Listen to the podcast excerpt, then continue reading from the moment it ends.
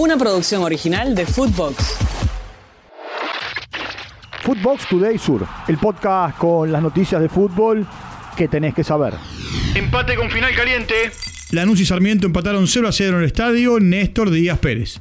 Se fueron expulsados Alan Marinelli y Guido Mainero en el equipo de Junín. Fernando Rapalini no tuvo un buen arbitraje. El Granate ganó uno de los últimos 11 partidos. Sarmiento es uno de los tres líderes que tiene el grupo B. Escuchemos a José de Becky. Ah, bueno, sirvió para sumar, necesitamos seguir sumando, estamos peleando por el, para no descender, en la realidad y cada partido para nosotros es una final. Se quedó sin técnico. Federico Vilar renunció en Arsenal tras la derrota ante River. Dirigió 14 partidos, apenas ganó 3, entre ellos uno a Boca y uno a Independiente. Empató 2 y perdió 9. Ya son 6 los entrenadores que dejaron el cargo en las cuatro primeras fechas de la Copa de la Liga. Arranca la Champions. El torneo de clubes más importante de Europa comienza con 8 partidos. Milan, Newcastle, Young Boys ante Leipzig, Barcelona ante el Royal Antwerp. Tiempo de escuchar a Javi Hernández. Sí, sí, sí, es de- en juego y en resultados, ¿no? Yo creo que el año pasado en juego estuvimos, estuvimos bien, pero el resultado no nos alcanzó. Por lo tanto, de- debemos mejorar.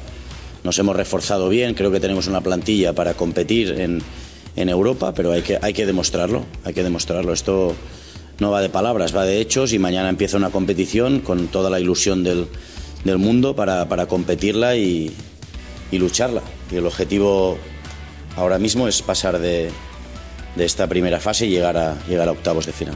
También jugarán Feyenoord y Celtic, Lazio y Atlético de Madrid. De ese partido opina el Cholo Simeone.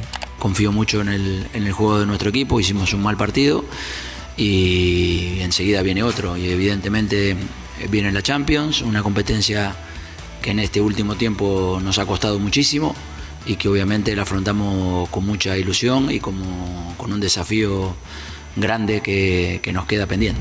Manchester City, el campeón vigente ante el Estrella Roja. PSG, sin Messi, sin Neymar, pero con Mbappé ante el Borussia Dortmund. Y Shakhtar Donetsk ante el Porto.